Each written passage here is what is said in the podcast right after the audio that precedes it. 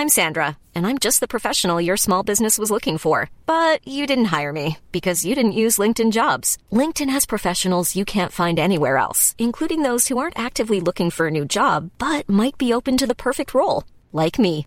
In a given month, over 70% of LinkedIn users don't visit other leading job sites. So if you're not looking on LinkedIn, you'll miss out on great candidates like Sandra. Start hiring professionals like a professional. Post your free job on linkedin.com/people today. Werbung in der Man Cave. Heute mit was ganz Speziellem für Comic-Fans, denn es gibt eine neue App in Deutschland. Quasi die erste All-You-Can-Read-App auf Deutsch und das ist Swoosh. Und in Swoosh habt ihr quasi hunderte von Comics, ja, über 900 Comic-Titel vereint in einer App und könnt jederzeit darauf zugreifen. Jetzt werdet ihr sagen, was sind es denn für Comics? Na, es sind Comics von unter anderem Panini, ja, also die ganzen Star Wars Sachen, sehr viel von DC, Batman, Superman, Wonder Woman und so weiter und so fort. Game of Thrones, The Witcher, Cyberpunk, Avatar und noch ganz viel andere kleine und große Franchises. Und, und das finde ich halt besonders knusprig, es sind Sachen von Egmont drin. Denn Egmont, das macht, die machen diese ganzen lustigen Taschenbücher, das Mickey Mouse Magazin, Lucky Luke, also ganz viele Sachen aus der Kindheit, die wir auf jeden Fall kennen und damals geliebt haben, gibt's quasi jetzt alle zusammen. Ihr müsst euch nicht mehr diese, ne, ihr kennt das noch von lustigen Taschenbüchern früher, dieses, ich will die ganze Rückenwand haben und dann hat man da tausende von lustigen Taschenbüchern gehabt, damit man irgendwie dieses Rückenmotiv aneinander stellen konnte. Das braucht ihr jetzt zwingend nicht mehr, ja, das braucht ihr nicht mehr in eurem Wohnzimmer mit äh, Ende 30, sondern es reicht im Hosentaschenformat und deswegen kann ich euch Swoosh wirklich sehr, sehr, sehr empfehlen, wenn ihr sagt, ey, ich habe einfach Bock wieder Comics zu lesen auf meinem Tablet, auf meinem, auf meinem Smartphone. Ladet euch die App runter und macht es einfach. Es ist wirklich, äh, spielt einfach. Ich habe selber auf dem Handy und ich finde es wirklich, ich finde wirklich super, weil ich so selten Comics in die Hand nehme, aber das finde ich einfach richtig, richtig nice. Wenn ihr jetzt sagt, ich bin interessiert, dann schaut auf jeden Fall bald rein, denn es gibt jetzt gerade noch ein Angebot, das gilt bis Ende September bei denen auf der Seite. Da kriegt ihr quasi drei Monate zum Preis vom einen, nämlich für 9,99 Euro. Danach kostet es regulär 9,99 Euro. Oder es gibt auch noch ein Jahresabo, das kostet 99,99. Das ist auch ganz nice. Schaut gerne mal vorbei auf swoosh.de slash mancave. Ich find's mega. Ich habe selber auf dem Handy drauf. Hab richtig, richtig Bock drauf, mal wieder ab und zu mal einen kleinen Comic zu lesen. Und hey, äh, vielleicht habt ihr einfach mal wieder Lust, euch in alte Geschichten aus Entenhausen, aus der Kindheit zu begeben. So, das war's auch schon von mir. Jetzt geht's weiter mit der Man Cave. Tschüssi.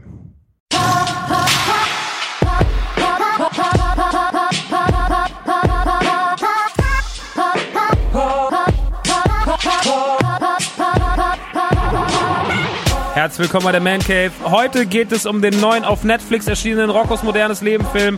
Wir reden über die Gamescom beziehungsweise warum ich leider nicht da bin und über meine Liebe zur Xbox. Yeah!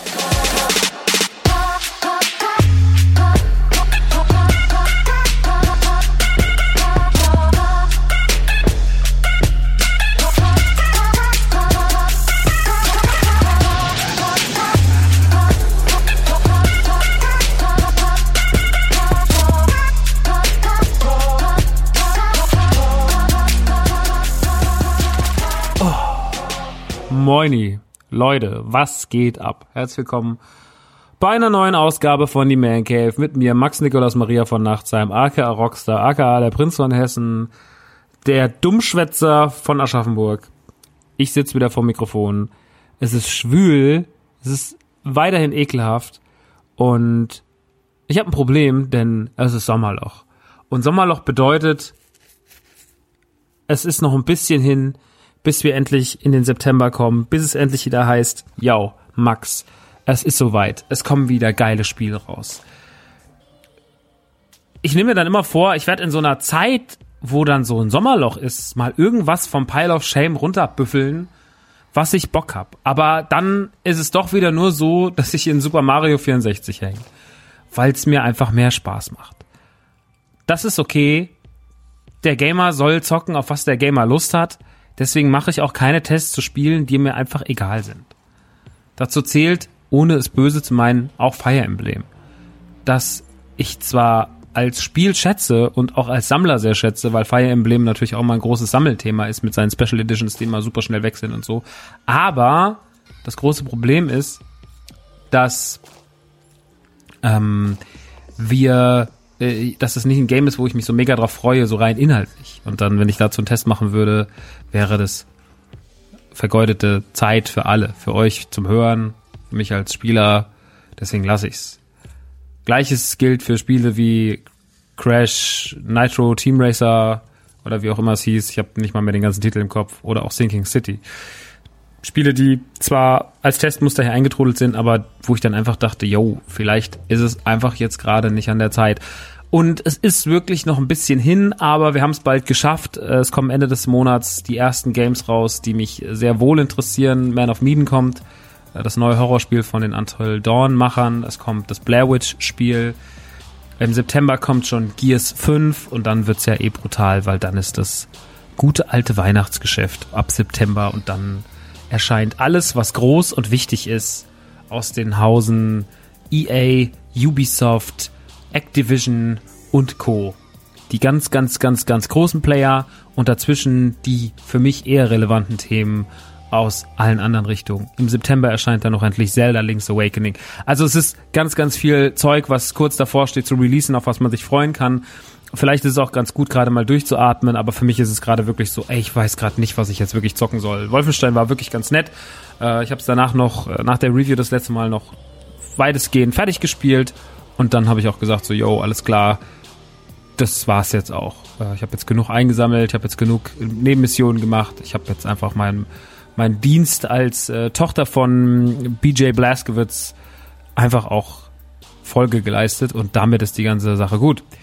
Und heute reden wir über ein bisschen unterschiedliches Zeug. Wir reden zum einen, ich war auf dem Elbenwald Festival vor ein paar Tagen, da kann ich euch kurz was zu erzählen, weil das auch, auch ein Thema ist, was natürlich Nerds im weitesten Sinne ähm, auch natürlich betrifft. Ähm, wir können ganz kurz über mein Nicht-Erscheinen auf der Gamescom reden, warum ich nicht da sein werde, vermutlich zu 90 Prozent. Und wir reden natürlich auch über wenn dann schon mal Sommerloch ist, über eine Konsole oder eine Liebe zur Konsole, wo mir immer wieder die, wo mir immer wieder die Frage gestellt wird, warum liebsten du die Konsole eigentlich? Die Rede ist von der Xbox. Äh, Xbox als Marke im Allgemeinen. Ich habe für Xbox gearbeitet. Das hat aber damals einen Hintergrund gehabt. Also ich werde euch jetzt heute nicht erzählen, warum ich die Xbox aktuell so liebe, sondern ich erzähle euch von meinem holprigen Werdegang zur Liebe der Xbox, zur Xbox 360 vor allem hin und wie daraus dann eine Liebe zur Xbox One auch geblieben ist, die auch sehr, sehr holprig ist und warum ich dann auch letztendlich bei Xbox gearbeitet habe. Heute gehen wir so ein bisschen dieser Frage auf den Grund, Max, warum nimmst du eigentlich immer Xbox in Schutz oder warum zockst du mehr Xbox als Playstation? Weil die meisten Menschen spielen Playstation, du spielst Xbox. Ja, und darum wird's heute gehen, äh, größtenteils.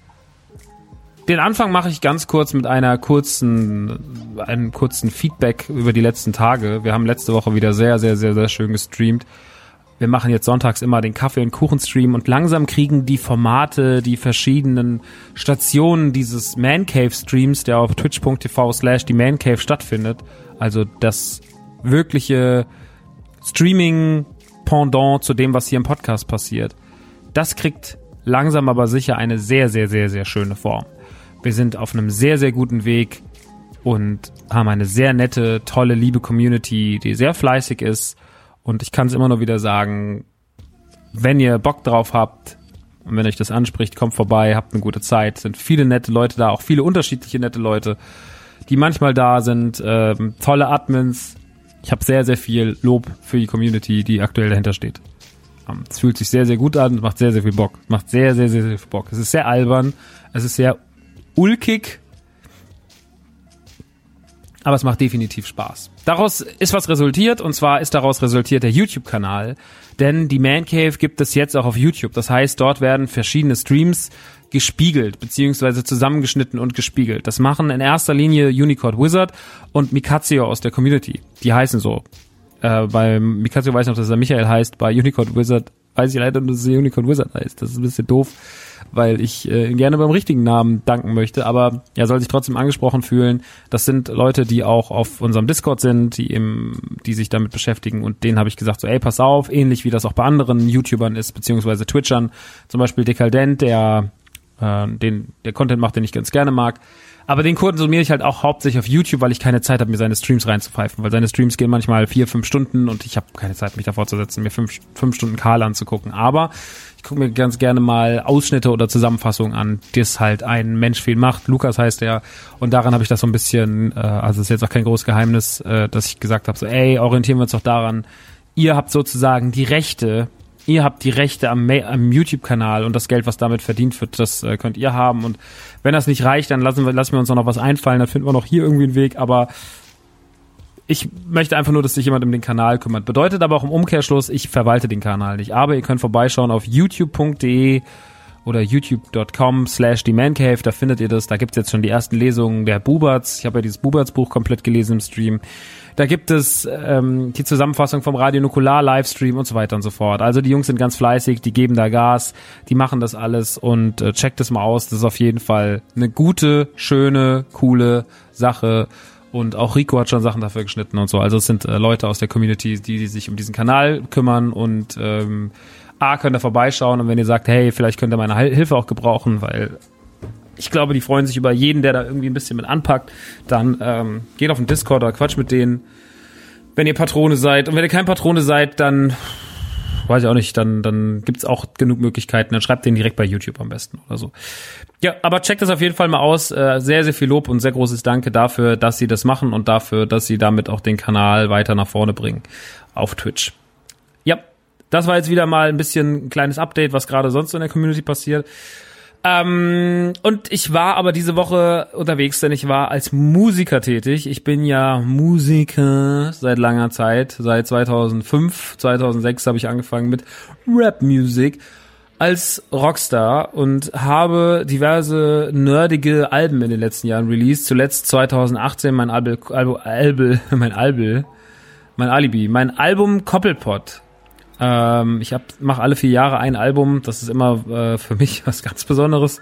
Für alle anderen inzwischen auch, weil der König hat sich mal dazu herabgelassen, mal ein Album zu machen. Wenn ihr Koppelpot noch nicht kennt, ähm, ich als jemand, der es selber geschrieben hat, kann ich sagen, ist eine gute Platte, könnt ihr euch mal reinfahren, viel Spaß damit. Ich mag sehr gern, liegt mir immer noch sehr, sehr viel dran. Wir haben damit letztes Jahr eine sehr gute Chartsposition erlangt auf der 11. Vielen Dank nochmal an alle, die das damals äh, wie die Drecksau supportet haben, dieses Album. Wir hatten zwei sehr schöne Touren, eine im Herbst 2018, eine im Frühjahr 2019 mit wahnsinnig vielen Besuchern, mit einer sau guten Community. Also das das, was ich eh mal sagen kann. Also zum Beispiel Leipzig und Dresden haben da so unfassbar gut performt äh, auf beiden Touren, wo man wirklich, weil das immer so Städte sind, die hat man vielleicht so im Vorfeld gar nicht so krass auf, auf dem Schirm gehabt. Man denkt dann halt natürlich immer mehr an München, an Berlin, an Frankfurt, an Köln, an die Städte, wo es halt immer, wo man immer als erstes hinreist und wo auch immer sehr viel los ist. Köln ist eine Stadt, die wahnsinnig also alles, was rund um Köln und Düsseldorf und sowas passiert, live-mäßig, ist immer irgendwie der Wahnsinn. Ähm, auch da unfassbar gute Konzerte gespielt. Generell kann ich mich über kein Konzert der Tour auskotzen. Und ihr wisst, ich bin so ein Typ, ich würde es machen, wenn es kacke wäre, aber ich muss wirklich sagen, da haben alle performt. Ähm, naja, auf jeden Fall war das eine geile Zeit. Tolle Sachen gesehen, wie gesagt, tolle Konzerte gehabt in Dresden, in Leipzig, wirklich große Liebe für das alles. Und dann, und dann dann habe ich jetzt mein einziges Festival gespielt 2019 und zwar auf dem Elbenwald Festival. Es gab noch zwei andere Festivalanfragen, die auch gut waren, aber ich habe gesagt so, ey, dann lass es uns doch exklusiv halten. Ich finde irgendwie ein Festival klingt irgendwie netter und der Elbenwald, Elbenwald ist ja so ein Laden, zu dem habe ich ein gespaltenes Verhältnis, weil ich finde, auf der einen Seite manchmal, wenn ich in Elbenwald reingehe, störe ich mich so leicht an der Kundschaft weil es sind manchmal so die Leute, die mir schon vor zehn Jahren auf den Sack gingen, die dann so waren so, yo, ich bin jetzt auch nerdy, ich habe so eine kastige Brille ohne Gläser, cool. Und dass da so ein bisschen so dieses Pseudo-Nerdtum abgefeiert wird. Das liegt aber weniger am Laden. Natürlich befeuert der Laden das auch mit seinem Angebot. Aber der Laden ist auch super, weil er sehr, sehr viel hat für wirklich so Potheads und Game of Thrones Fans und sowas. Also er geht sehr, sehr auch in diese ganze Mittelalter-Richtung. Marvel ist da natürlich auch vertreten, Videospiele sind da auch vertreten, Star Wars ist da auch vertreten und so weiter und so fort. Aber sehr, sehr, sehr, sehr viel Fokus liegt halt eben auf GOT und auf Herr der Ringe und auf Harry Potter vor allem. Also ich glaube, Harry Potter macht da ganz, ganz, ganz, ganz viel aus. Und die haben seit letztem Jahr auch ein Festival. Und dieses Festival läuft so ein bisschen unter der Überschrift, wir sind so ein Sammelpunkt für Nerds und die kommen hier vorbei und denen geben wir eine geile, eine geile Show. Ähm, wir machen Mucke, hier gibt's Mucke für die Leute. Hier gibt's diverse Sachen wie ähm, Quidditch kann man spielen. Es gibt verschiedene Lesungen.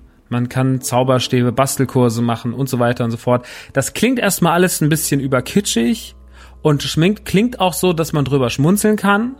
Ich muss aber sagen, ich habe da von Anfang an wenig zynisch drüber geredet, weil ich mir immer dachte, das ist schon auch einfach gut, weil es gibt Festivals, da haben Leute vielleicht Lust auf ein Festival, aber die sind vielleicht ein bisschen introvertierter und die haben ein bisschen Angst vor dem und die wollen so ein bisschen unter ihresgleichen sein. Und deswegen schätze ich die Idee des Elbenwald-Festivals sehr. Ähm, und schätze auch die Umsetzung, weil es ein sehr, sehr schönes, großes Gelände war. Mit einem riesigen Zirkuszelt, in das locker fünf bis sechstausend Leute passen, wo dann die Musikbühne drin ist, auf der dann auch ich gespielt habe. Es gibt eine, ein Hobbitbau heißt es, da sind verschiedene Menschen, die Lesungen abhalten, die über Harry Potter diskutieren und so weiter und so fort. Zum Beispiel Tommy Krabweis war da auch der Erfinder von Berntes Brot und ehemaliger Darsteller bei Samst RTL Samstagnacht. Jemand, den ich äh, sehr schätze, war auch da. Und viele andere Leute waren da vertreten und haben sich das reingezogen und äh, hatten irgendwie eine, eine, eine gute, gute Zeit. Und ich fand das alles echt lieb und süß. Und es war auch ganz ruhig. Ich bin abends auch über, über dem Zeltplatz vorbeigelaufen und da war es ganz leise und so. Und es ist überhaupt nicht so diese asoziale Ferien, äh, diese asoziale Festivalatmosphäre. Aber das Elbenwald Festival krankt halt daran, an seiner Idee. Denn die Idee ist, wir machen ein Festival für introvertierte Nerds. Und was ist schwierig? Introvertierte Nerds aus ihrer Man Cave, aus ihrer Woman Cave, aus ihrer diversen Cave zu kriegen und sie dort zu versammeln, ihnen das Gefühl zu geben, dass sie nicht alleine sind, weil sie vielleicht Angst haben davor und nur sich noch nicht richtig, noch nicht richtig zuordnen können, wie das sich, wie das sich für sie verhält, was da passiert. Und das ist eine Pioniersarbeit, die da geleistet werden muss von Seiten des Elbenwald Festivals, die sich zusammen mit der Organisation des Deichbrand Festivals was ja ein sehr, sehr großes Festival ist in Deutschland, zusammengetan haben und die da gerade versuchen, etwas Schönes auf die Beine zu stellen. Und äh, diesem, diesem Ganzen möchte ich auch überhaupt nicht seinen Charme absprechen, weil ich finde, und auch, und da gibt's auch kein großes Aber, ich möchte das nicht. Ich finde das ein sehr, sehr liebevolles Festival, auf einem sehr großen Gelände, das leider zu groß ist. Und das ist nämlich das große Problem des Elbenwald-Festivals. Es hat noch nicht die Besucherzahlen, die es bräuchte. Und ich glaube auch nicht, dass es die Besucherzahlen, die da waren, die ich jetzt mal so, also ich schätze das, also ich schätze, ne, ich weiß es nicht. Ich würde sagen, es war ein Zehntel voll. Das ist jetzt auch wahrscheinlich kein Geheimnis, weil jeder, der am Wochenende da war, äh, kann auch, kann ins Internet sagen, wie leer das da war es war nicht besonders voll. Zumindest ich kann nur vom Freitag reden, ab Samstag war ich nicht mehr da. Vielleicht ist da noch wahnsinnig viel dazugekommen. Ich war Donnerstag da, sorry. Ich war Donnerstag da und war dann am Freitag weg. Es kann auch sein, dass natürlich durch den, durch Freitag und Samstag waren ja auch noch sehr, sehr viele Leute da. Äh, also zum Beispiel GOT-Darsteller, der Schauspieler, der Joffrey spielt, der Schauspieler, der die Iron Fist spielt, war da, der Mann ohne Gesicht ähm, und so weiter und so fort. Da waren noch ein paar Leute da. Oder die, die Freundin von Harry Potter aus den Harry Potter-Filmen. So Leute waren da auch.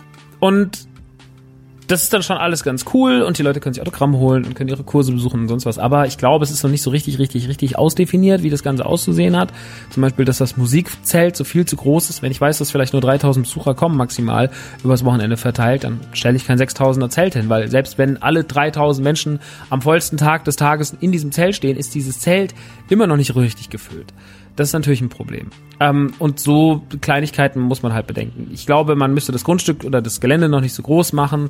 Ähm, ich glaube, da ist noch ein bisschen Nachjustierbedarf. Aber ich schätze, wie gesagt, die Idee und finde das alles sehr, sehr lieb. Ich glaube, dass mein Booking dahin Fehlbooking war, sage ich ganz ehrlich, weil ich glaube, dass viele von den Leuten, die so sehr lieb, sehr introvertiert sind, ähm, nicht meine Musik hören oder wenige zumindest, dass ich für die Leute, die da waren, die, die mich auch gefeiert haben, ähm, die wenigen unter, unter 200 Menschen, die da vielleicht maximal standen, dass ich für die versucht habe, schon eine gute Show zu spielen, aber dass es auch sehr, sehr schwer war, weil sich natürlich in dem Zelt alles verliert. Weißt du, dann stehen vielleicht 300, 400 Leute vor der Bühne in diesem riesigen Zelt und Ich habe noch In-Ears drin, also ich trete komplett mit In-Ear-Monitoren auf. Das heißt, es gibt keine Monitorboxen mehr vor mir. Ich höre nicht viel vom Publikum. Dann ist das verliert sich da drin der Sound noch mehr. So wenn die irgendwie rufen oder sowas, höre ich gar nichts, ähm, weil natürlich auch zwischen mir und dem Publikum eine gewisse Distanz ist. Die höre ich schon sehr sehr schwierig, wenn ich auftrete, zum Beispiel in einem kleinen Club wie in Nürnberg vor 150 Leuten, da bei der Raum fast nur 150 Leute. Dann ist das natürlich auch eine andere Geschichte. Aber so ist es halt einfach sehr sehr schwierig und ich glaube für große Bands wie oder größere größere Bands wie Schandmaul oder D'Artagnan oder wer da noch sonst so aufgetreten ist, für die war es wahrscheinlich am Ende des Tages alles ein bisschen schöner und ein bisschen toller, weil ich glaube, da hatten noch mehr Leute Bock drauf, also mehr so diese deutsche Mittelalter-Rock-Geschichte und sowas. Aber ich glaube, für einen Rockstar ist da einfach kein Platz. Ich bin auch nicht, ich hätte auch gern mehr mit dieser Community geklickt, aber es ist echt schwierig, da dann Teil von zu werden. Ich habe mich, ich habe mich auf dem Außenseiter-Festival gefühlt wie ein Außenseiter. Ähm, und das war sehr, sehr, sehr schade. Und ich glaube, es hat auch ein paar Leuten einfach nicht gefallen, weil sie sich gesagt haben, hey, äh, der Dude, das äh, passt hier nicht hin. So, der kommt hierher mit einer Bomberjacke und ähm, einem Mario-Shirt drunter, irgendwie ist der mir suspekt, keine Ahnung, hat so viel Bart. Ich weiß es nicht. Ich, ich, jeder hat da natürlich seinen, seinen anderen äh, Interpretationsspielraum. Ich fand's, ähm, wie gesagt, alles an sich ganz nett.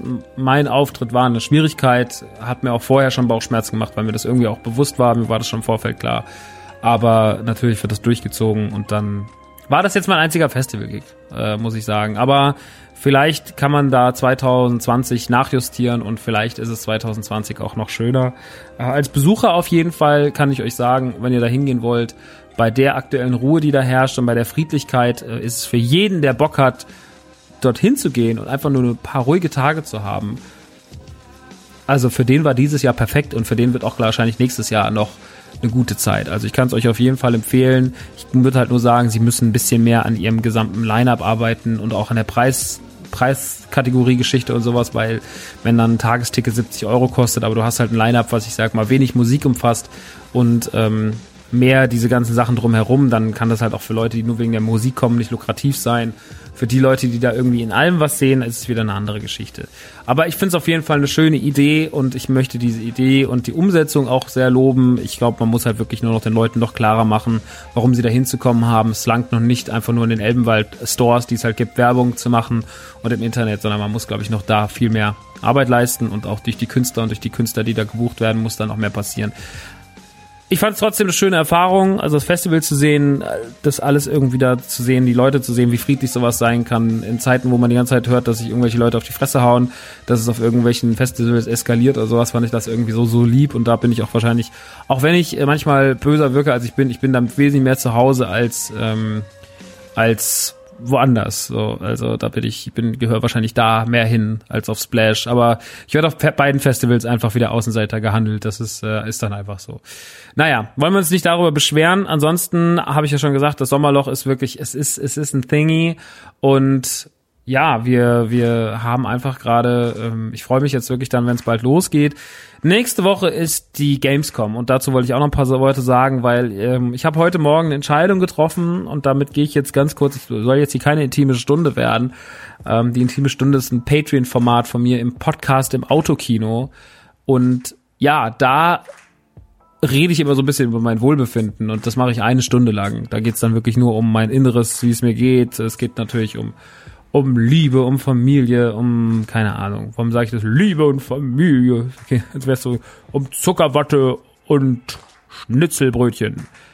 Nee, es, es geht um bitteres Zeug teilweise. Es ist manchmal sehr, sehr ernst, es ist sehr, sehr düster, aber es ist auch, glaube ich, den Leuten wichtig. Es gibt wahnsinnig viele Mails dazu, weil Leute dann auch sagen, okay, du hast mir deine Geschichte erzählt, jetzt erzähle ich dir meine. Und das ist schon interessant, was da manchmal bei rumkommt. Es ist aber so, äh, ähm, deswegen beziehe ich das, erzähle ich das jetzt überhaupt hier, weil ich nächste Woche nicht auf die Gamescom gehen werde. Die Entscheidung für mich habe ich heute Morgen getroffen. Ich habe die aber schon seit längerer in meiner Brust. Das liegt an verschiedenen Dingen. Zum einen, ich gehe ja im, im Herbst auf Tour mit einem Comedy-Programm. Ich habe ein Comedy-Programm geschrieben, beziehungsweise ich bin dabei, es gerade zu schreiben und ich muss mich gerade stark sammeln. Das ist natürlich, wenn man keinerlei Ruhe hat, um einfach mal runterzufahren dann ist es sehr, sehr, sehr, sehr schwierig, ähm, sich komplett auf das Thema einzulassen, weil ich finde, wenn man sowas macht, man, ich brauche jeden Tag, wenn ich da anfange, erstmal ein bis zwei Stunden, um überhaupt in das Thema reinzukommen. Ich kann mich nicht an den Rechner setzen und sagen, so, jetzt bin ich witzig und dann wird draufgeschrieben, sondern muss wirklich erstmal reingleiten. Musst deine Gedanken im, im Raum kreisen lassen. Dann lege ich mich auf die Couch mit dem Stift und mit dem Zettel und schreibe Sachen auf. Dann gehe ich am Computer und setze Sachen davon um und dann sehe ich wieder zurück und dann denke ich drüber nach und dann lasse ich sie liegen, gucke sie mir am nächsten Tag wieder an und es ist ein riesengroßer Prozess, der sich wirklich, wirklich, wirklich über Tage hinweg erstreckt und der sehr, sehr viel Arbeit beinhaltet. Nebenbei passiert dann natürlich noch, es muss Mancave gemacht werden, es muss Autokino gemacht werden, es muss Autokino Patreon gemacht werden, es muss Radio Nukular gemacht werden und auf einmal hast du einfach eine riesige Liste von Aufgaben, die sonst noch auf dich wartet und das muss alles irgendwie getan und gemacht und äh, geschustert werden und dann bist du halt am Ende des Tages so, uff, okay, alles klar, was, wie geht's jetzt eigentlich hier weiter? Ähm, und dementsprechend anstrengend ist der Prozess gerade und auch dementsprechend unter Druck stehe ich natürlich, weil ich auf eine Tour, die so gut wie ausverkauft ist, und das äh, Vertrauen der Menschen will, soll natürlich nicht mit Halbherzigkeit abgestraft werden, sondern es soll mit äh, dem Besten, was ich den Menschen zu bieten habe, präsentiert werden. Jetzt sind es aber nur noch zwei Monate und ich muss mir jeden Tag der Zeit nehmen, den ich habe. Und mich hinzusetzen und Podcast zu machen, ist schön und nett, aber gerade sowas wie Radio Nukular, wo Folgen irgendwie nie unter drei Stunden gehen, wo die Leute es auch erwarten, dass die Folgen nie unter drei Stunden gehen, das setzt einen unter Druck. Dazu kommt auch Druck wie Patreon. Dazu kommt auch, weil zum Beispiel ist gerade so bei Autokino, Autokino ist ja mein Filmpodcast, den ich mit Chris Nanu habe und da haben wir eine Patreon-Seite, die ist sehr erfolgreich. Und die lebt auch vom Sondercontent. Und wir sind ständig damit konfrontiert, dass Leute halt, ob, also ich meine, Patreon ist in erster Linie eine Plattform, um Podcasts zu supporten. Deswegen habe ich das ja auch bei ähm, bei Man Cave ganz anders aufgezogen, habe ich gesagt, so, ey, pass auf, Patreon hat hier einen anderen Stellenwert, weil Patreon ist dafür da, dass dieses Projekt einfach nur von Leuten supportet wird, die das Projekt supporten wollen. Die mir nicht sagen, oh, du hast jetzt aber nicht so gut im Sondercontent performt, weil wir haben inzwischen natürlich auch viele Leute da beim Autokino drüben, die ähm, das, die für zwei Dollar im Monat super viel Sondercontent erwarten, den wir natürlich auch versuchen zu geben, aber wir können die Mäuler nicht die ganze Zeit stopfen. Und für die Leute haben auch einfach so, ja, das gefällt mir nicht und das Format könnt ihr dir besser machen und sonst irgendwas. Und dann hast du 1000 Meinungen, die alle unterschiedlich sind und ähm, ja, das ist dann leider ein bisschen schwierig und das setzt einen wahnsinnig unter Druck, weil man irgendwann halt unter so einer finanziellen Abhängigkeit von so einem Projekt steht, weil man sagt, okay, das bezahlt mir halt die Miete, das bezahlt mir halt mein Auto, ähm, aber das setzt einen so ekelhaft unter Druck und eigentlich bin ich gerade in einer Phase, wo ich sage, ich bräuchte ganz, ganz ganz, ganz, ganz, ganz dringend Urlaub. Weil es ist Sommer, wahrscheinlich haben sehr viele von euch Urlaub gemacht. Und das gibt's halt bei mir nicht. Ich bin halt selbstständig und ich muss gucken, wie ich mir meinen Urlaub einteile. Und ich bräuchte eigentlich mal wirklich einen Monat, wo ich sage, wir drücken jetzt Pause. Ähm, ich, muss jetzt einen Monat pausieren mit Nukula, mit Autokino, mit, mit Man um einfach mich mal ganz kurz zu sammeln. Dieser Monat wird kommen. Ich denke, dass der, dieser Monat, wo das kommen wird, wird wahrscheinlich der November. Also ich sag's schon mal an, es wird wahrscheinlich ein Monat kommen, wo ich keine Podcasts und keine Streams mache. Weil ich nach der Tour, wenn die rum ist im Oktober, einfach mal ganz kurz äh, durchatmen muss, um auch mal ganz kurz nichts zu machen. Ich habe schon überlegt, ob ich das im September mache, um mich vor dem Comedy-Programm sozusagen zu schützen und nur mich darauf zu konzentrieren. Also keine Patreon-Inhalte und sonst irgendwas. Jetzt ist es aber so, wir haben auch aktuell mit Werbedeals zu tun. Letzte Folge habt ihr es gehört, Vodafone war am Start. Die sind ab der nächsten Woche schon wieder dabei, weil sie das gut fanden. Und das ist natürlich gut und das bezahlt einem die Miete und nimmt natürlich auch an anderen Seiten den Druck oder fängt auch mal was ab, was irgendwo anders wegfällt. Äh, oder am besten Fall ist es einfach noch ein Bonus oben drauf. Aber es ist natürlich Arbeit und es ist auch eine Verpflichtung. Und gerade bin ich sehr, sehr, sehr, sehr, sehr vielen von diesen Verpflichtungen ausgesetzt. Und na, außerdem noch einer Community und außerdem noch Meckereien und außerdem noch dem und das und hier und da und da wird sich gestritten und so weiter und so fort. Und ich muss ehrlich sagen, ich will nicht so einen Begriff wie Burnout benutzen, weil das ein Begriff ist, der sehr, sehr, sehr schnell benutzt wird von Leuten, die es nicht verdient haben, diesen Begriff zu benutzen. Und ich mich auch noch lange nicht in der Position sehe, dass ich da hingehe. Aber ich sage, ich bin aktuell vielleicht ein bisschen overloaded, weil es so wenig Pausen dazwischen gibt. Und weil ich wenig Zeit habe, mal durchzuatmen, weil wir jede Woche drei, also die Woche ist vorbei und es müssen schon wieder, die, die nächste Woche geht schon wieder los mit dem und dem und mal Star-Content machen und diese komische, ich meine, im Endeffekt ist es natürlich wie Arbeit. Jeder weiß, das Wochenende ist rum und ich muss direkt wieder arbeiten, dann arbeite ich bis Freitag und dann habe ich zwei Tage frei und dann gewöhne ich mich gerade dran und dann ist es so. Aber dazu kommt halt so, dass mir anders, mir fehlt halt sehr, sehr viel Zeit, die ich woanders gerade bräuchte, um halt dieses Comedy-Ding zu schreiben. Und wenn ich jetzt auf die Gamescom gehen würde, dann wird es eine Woche meiner Zeit fressen. Das ist natürlich auf der einen Seite wäre es schon wichtig für Man Cave auf die Gamescom zu gehen, um ein paar neue Spiele anzutesten, um sich mit Leuten zu treffen, mit Leuten zu quatschen. Aber auf der anderen Seite weiß ich auch, auf der Gamescom wird auch sehr, sehr viel rumgepimmelt. Ich muss mir da ein Hotel nehmen, das kostet alles wieder Kohle. Äh, ich habe mich jetzt nicht mehr zeitig drum gekümmert. Das heißt, wenn ich mir jetzt ein Hotelzimmer nehme, dann zahle ich drei bis 400 Euro. Äh, dann muss ich noch hinfahren. Ähm, das ist alles nicht das Problem, weil dafür haben wir ja den ganzen Scheiß wie Patreon und Code. Also jammern wir nicht über die Kohle. Die Kohle ist Niedergrund bei sowas. Aber es ist tatsächlich die Zeit. Es ist einfach das, die Zeit und die Nerven, die so blank liegen. Und nächste Woche eine Woche zu verlieren zum Schreiben fürs Comedy-Programm fickt mich, weil ich dann Zeit habe, mir eine Woche fehlt. Und ich wollte eigentlich bis Anfang September mit dem groben Schreiben fertig sein, um dann einen Monat noch Feinschliffen zu proben. Weil Anfang Oktober, am 8. oder 9. Oktober ist es dann soweit, dann muss ich auf der Bühne stehen und dann muss ich performen. Und das ist in zwei Monaten und deswegen muss ich jetzt gucken, dass die Sache hier läuft. Und deswegen ist es so, dass ich gesagt habe, für mich heute Morgen, als ich äh, mit leichten, ich habe auch momentan so ein bisschen so stärkere Schmerzen unterm Magen, ähm, habe ich gesagt so, ey, ich muss jetzt mal nach mir gucken und die Gamescom ist dieses Jahr für mich keine Option. Äh, und habe es deswegen heute Morgen auf meinen sozialen Medien, äh, auf meinen sozialen Medien, auf meinen sozialen Medien verkündet, dass ich die Gamescom dieses Jahr skippen werde. Einfach nur, ich habe das nicht gesagt, um zu Leuten zu sagen, so, oh Leute, guck mal, wie es mir geht, sondern ich sag's auch euch nur, wir werden uns da nicht treffen, wir werden uns da nicht sehen. Äh, aber bringt mir doch was Schönes mit. Und wenn ihr, wenn andere Leute treffen wollt oder sowas, es sind ja genug von uns da, der Gürnt wird da rumrennen. Ich denke mal, die Rumblepack-Jungs äh, von meinem alten Podcast werden da auch irgendwo rumrennen. Äh, es gibt noch ganz viele andere tolle Menschen dort auf der Messe, die ihr treffen könnt und äh, macht euch da eine gute Zeit. Und wenn, ob ich da bin oder nicht, ist im Endeffekt eh scheißegal. Äh, keiner wird da rumlaufen, wird sagen so, oh mein Gott, ohne, ohne Max ist ja alles schlimmer. Ähm, aber trotzdem wollte ich einfach nur vorbeugen und sagen so, hey, wenn ich nicht da bin, das wird zu sehr, sehr großer Prozentsatz passieren dass ich nicht da bin und dann passiert das, weil ich einfach gerade nicht die Zeit habe und werde nächstes Jahr wieder da sein und ich werde auf die EG, EGX gehen wahrscheinlich im November. Das ist diese, diese kleinere Gamescom in Berlin. Das ist nämlich auch eine schöne Sache und die werde ich mir mal im November reinpfeifen. Das habe ich dann gesagt, da ist nämlich die Tour rum und da habe ich dann ein bisschen Zeit, das zu machen. Ja. Gut. Ansonsten soll es das gewesen sein mit ähm, privaten und Meckereien und, und Schilderungen, weil das war jetzt, glaube ich, mit dem mittelmäßig guten Auftritt auf dem Elbenwald Festival und dem und der Verkündung nicht auf die, Man äh, auf die, auf die Gamescom zu gehen, war es ein bisschen düsterer Einstieg. Das soll aber gar nicht das Thema heute sein, denn eigentlich geht es heute um zwei schöne Themen. Das eine Thema ist die große Frage, die ich ja schon vorhin eingeläutet habe. Max, warum magst du eigentlich so sehr die Xbox? Und das werde ich heute ein bisschen erklären. Vorher möchte ich aber noch ganz kurz über den Roccos modernes Leben Film reden, der am Freitag auf Netflix erschienen ist und ein Projekt ist, was schon seit zwei Jahren angekündigt war. Allerdings nicht unter den Fittichen von Netflix, sondern es wurde auf der Comic-Con 2017 gezeigt und man wusste aber noch nicht so richtig, was damit passiert. Kommt er ins Kino? Was wird das für ein Film? Erscheint er bei Nickelodeon? War das ein Fernsehfilm? Was, was wird passieren? Und alle waren sehr, sehr, sehr gespannt. Das ganze Thema ist aber irgendwie auch wieder versunken. Für die, die Roccos modernes Leben nicht kennen oder generell nicht mit den Nick 90 Sachen vertraut sind, es gibt einen sehr, sehr, sehr, sehr, sehr schönen Podcast dazu von Radio Nukular und mir aus dem letzten Jahr 2018. Da haben wir ausführlich über die Nick 90s gesprochen, also über Roccos modernes Leben, die Rugrats, die A-Monsters, Cat Dog, Biberbrüder, Ren und Stimpy und so weiter und so fort. Also dieses ganze Line-up der großen, großen, großen Nickelodeon 90s Zeit, die fantastisch war, die mir sehr, sehr, sehr, sehr wichtig da war. Und die wichtigste Sendung für mich tatsächlich in dieser Zeit war Roccos modernes Leben.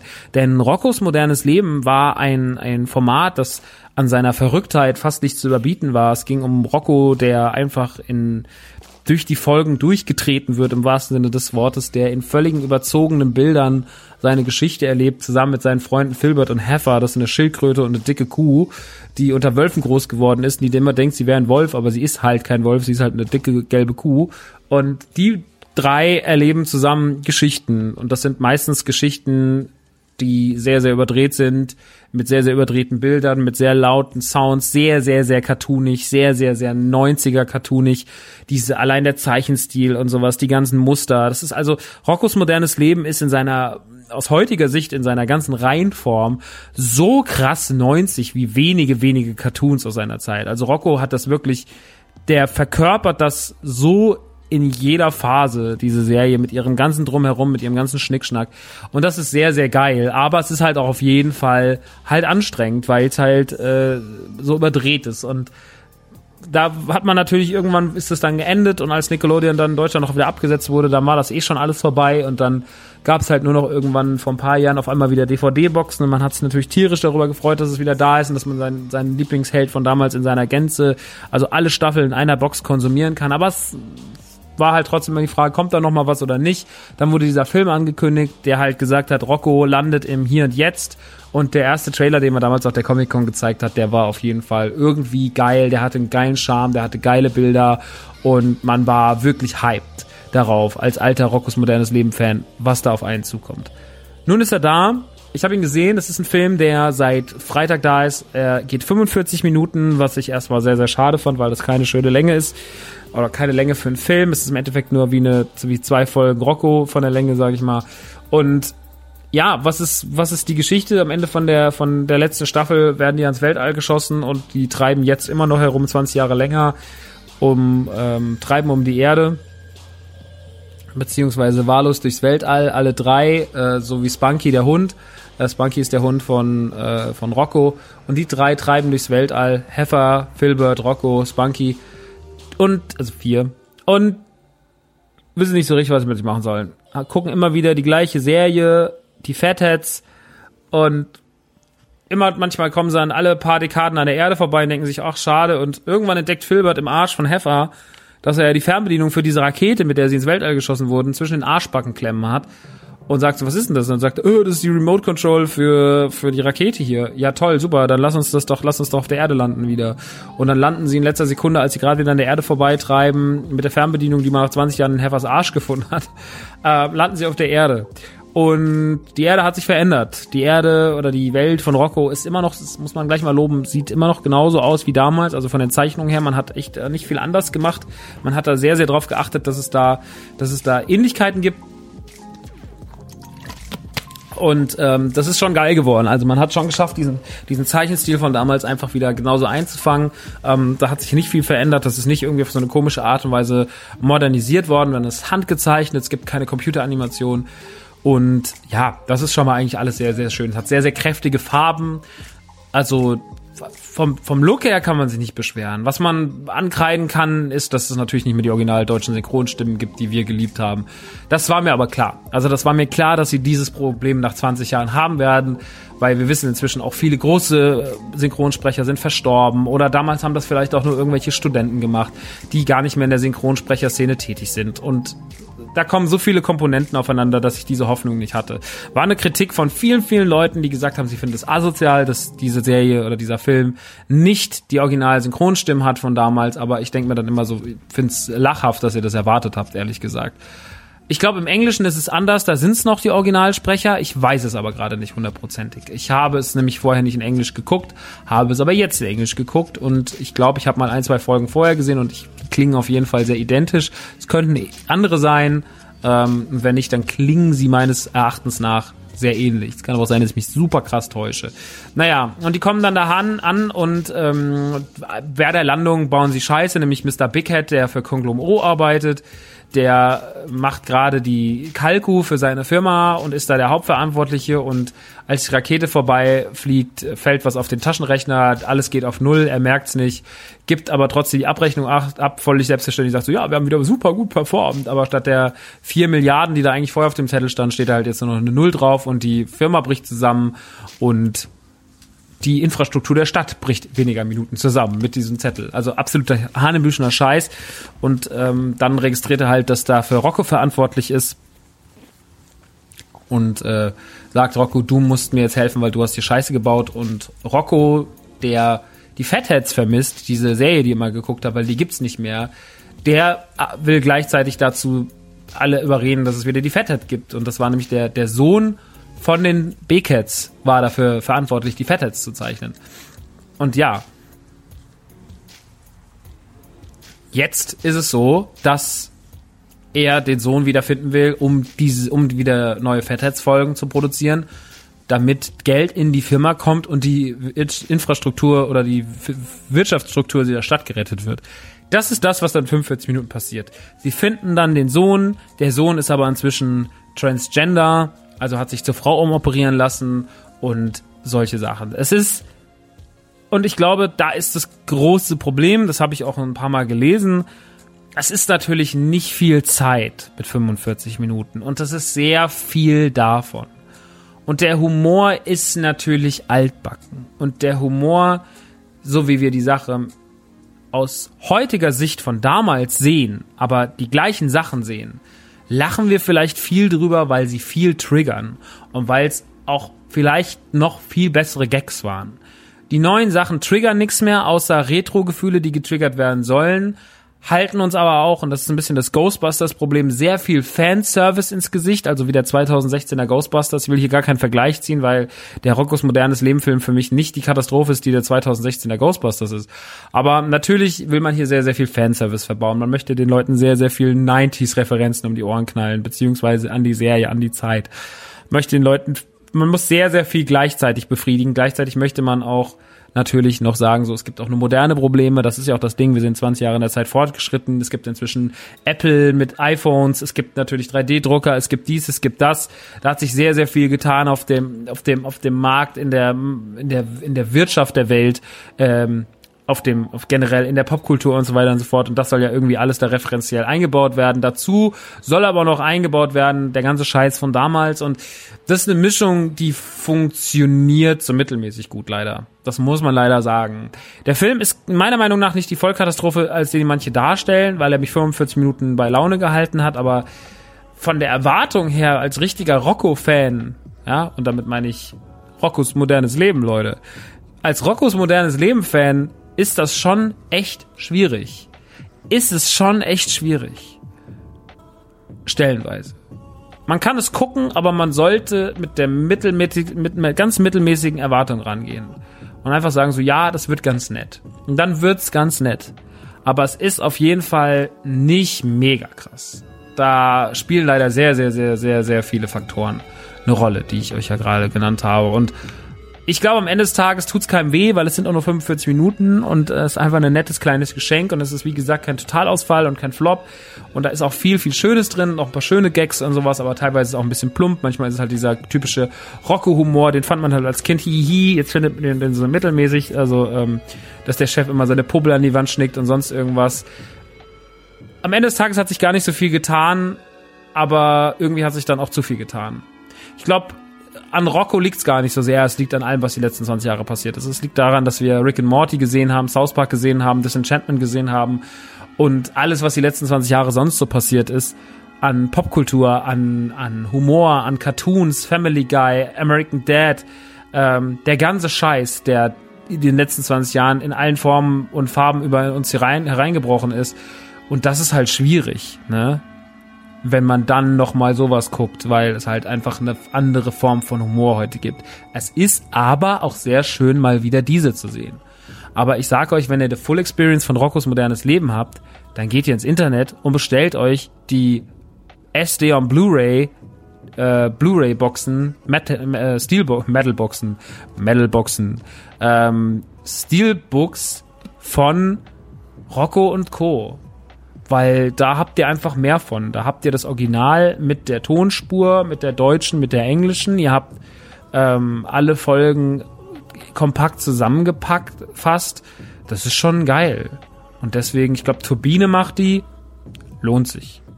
Lohnt sich. Kann ich euch sehr empfehlen. Checkt es aus. Macht es auf jeden Fall. Ich bin stark dafür. Hm. Was wollte ich noch sagen? Jo, das war's und äh, jetzt kommen wir zum Thema, weil die Frage so oft kam. Ich werde das heute nur so ein bisschen anschneiden, weil das wird auch demnächst Thema bei Radio Nukular. Ähm, beziehungsweise aus der Frage heraus kam auch die Idee dazu, endlich mal eine Nukular-Folge zu machen, nämlich zum Thema Xbox. Nicht jetzt äh, zu allen Xbox-Generationen. Ich werde jetzt kurz über alle reden, aber wir reden so ein bisschen über die Xbox und über die Xbox One und über die 360 und viele Leute haben mich in meinem Leben gefragt, warum ich eigentlich die Xbox so vertrete, warum ich Multiplayer, Multiplattform-Spiele auf Xbox One spiele, nicht auf PlayStation 4 oder Switch.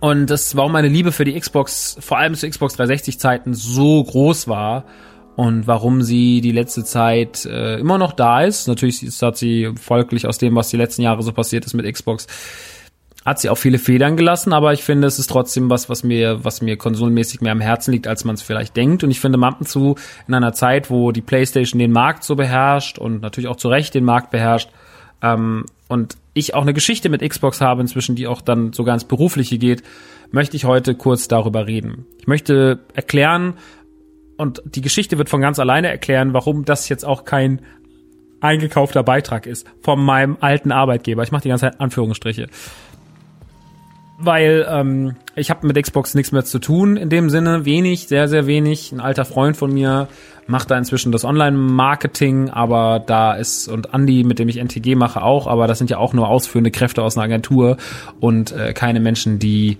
für Xbox arbeiten. Also ich habe den Anschluss zu dieser Firma privat komplett oder auch geschäftlich komplett verloren. Da ist schon seit 2017 nichts mehr, kein Anknüpfpunkt mehr.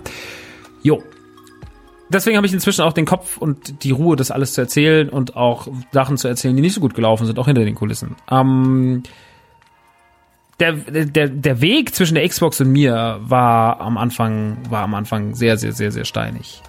Die Xbox kam ja raus, ich glaube 2004, nee, 2002. Xbox, ich mal kurz gucken auf Wikipedia. Xbox Wiki. Ich glaube 2000 2002. Ja, März 2002 kam sie raus bei uns.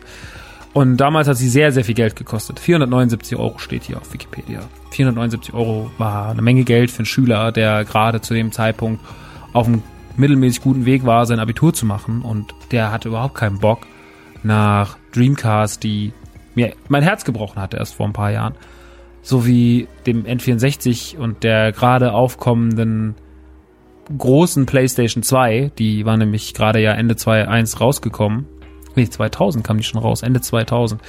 Und die auch jetzt gerade endlich mal dabei war, sich so im zwei Jahre 2002 so langsam mit ordentlichen Spielen zu versorgen. Da kam dann gerade GTA 3 und ne, so kamen ja dann auch mal langsam gute Spiele raus. Ich glaube, GTA 3 kam im Herbst 2001, kann es sein? Ähm, das da hatte ich nicht so viel Bock drauf. Man war auch so ein bisschen so, Windows war ja immer so ein bisschen so, äh, Windows, also man war natürlich auf der einen Seite, ja, Windows, aber man war auch so, äh, Windows. Und dann kam da die Konsole raus von Microsoft und das fand man, das hat man abgelehnt. Das Ding war klobig und es war hässlich und es hässlich, hässlich. Es war hässlich und es war teuer. Es war ganz schön teuer und der Controller war ganz schön globig und hey, Halo, das ist gar nicht so geil, wie alle sagen. Das ist nicht so cool. Aber gleichzeitig war man auch so, hm, was? Die haben sich die Oddworld-Lizenz gekauft, diese Dreckschweine. Ähm, die haben Dead or Alive 3 exklusiv für sich. Ach, scheiße. Ähm, ja, da, es war am Anfang erstmal so ein Hin und Her. Die Xbox kam raus und ich habe mit der Xbox, mit der ersten klassischen Xbox sehr, sehr, sehr, sehr spät erst anbandeln können. Ich habe erst dann mit ihr anbandeln können, als immer mehr Exklusivtitel kamen und oder auch Spiele, die einfach auf der Xbox besser aussahen, besser performt haben als auf der PlayStation 2 und als die Xbox vor allem auch, ich sag mal, ähm, billiger wurde und der Controller dann auch irgendwann mal eine eine eine kleinere, eine Small Version bekommen hat, weil der große viel zu groß war.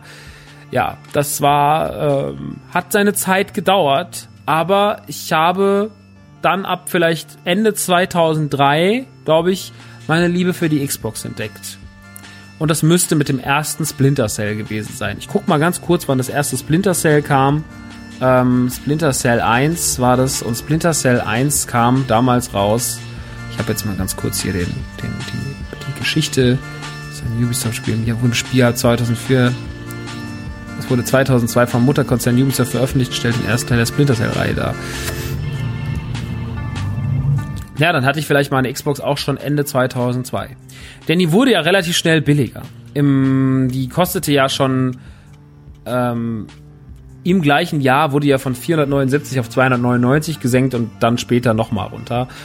Steht jetzt, diese Infos nehme ich jetzt auch gerade im Übrigen alle erstmal einfach nur schnell Wikipedia, weil sie mir helfen, mein Gedankenkonstrukt besser zu untermauern.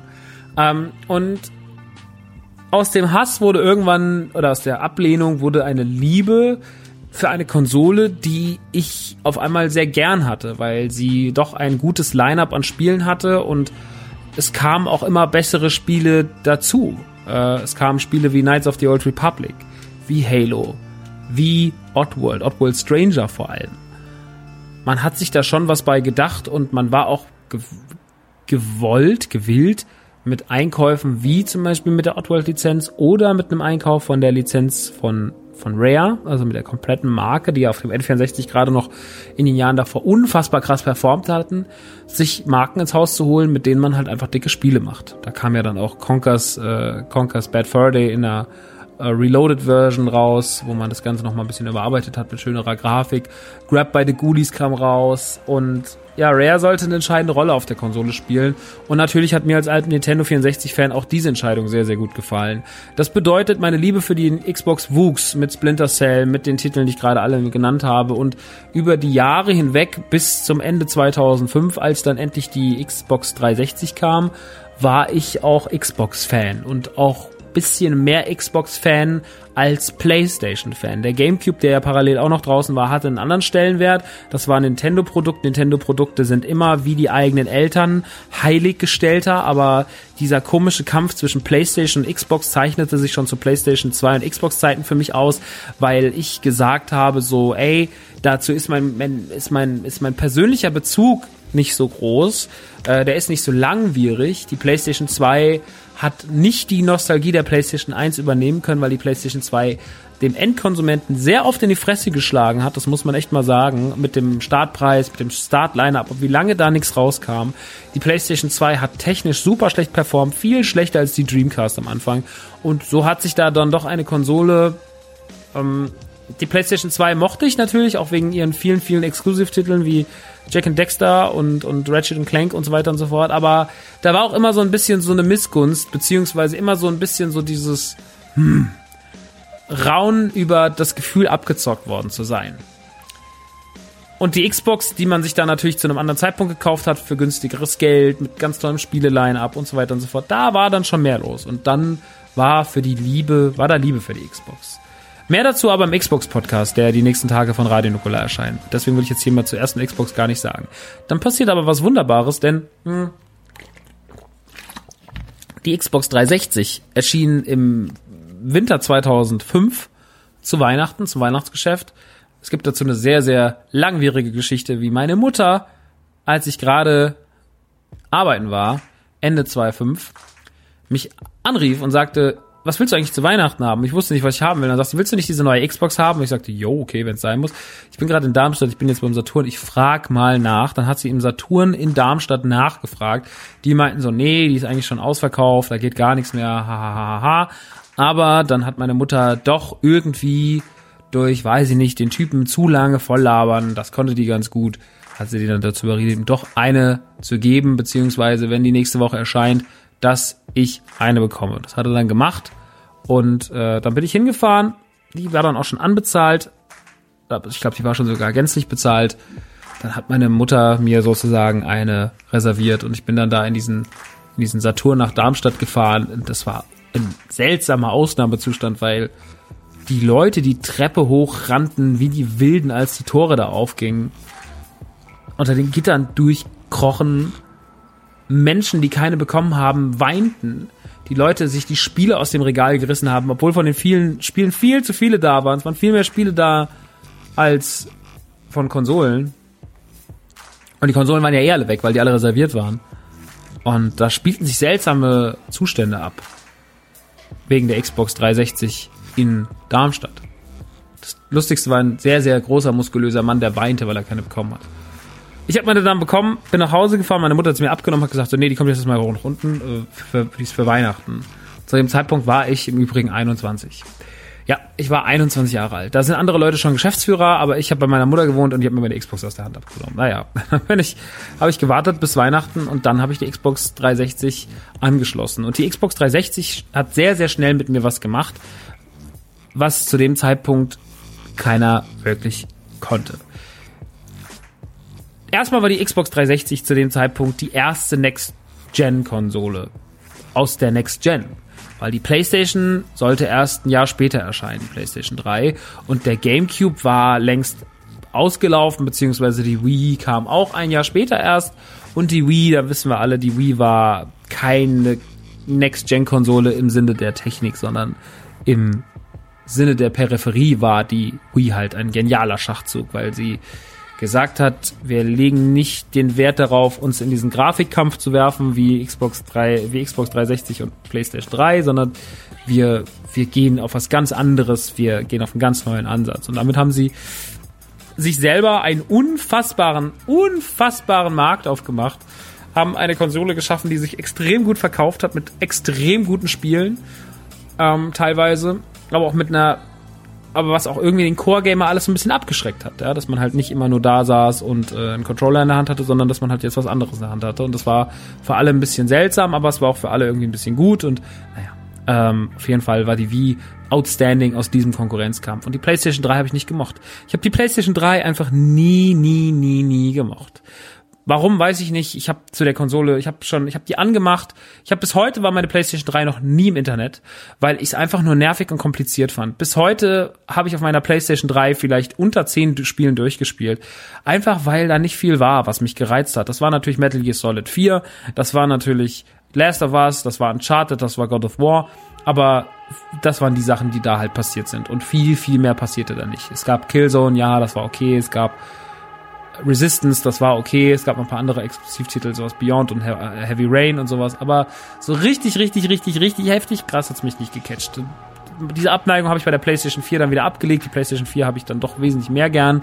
Aber auch da ist immer noch diese komische Distanz, die ich äh, nicht zur Xbox 360 hatte und auch nicht zur Xbox One habe.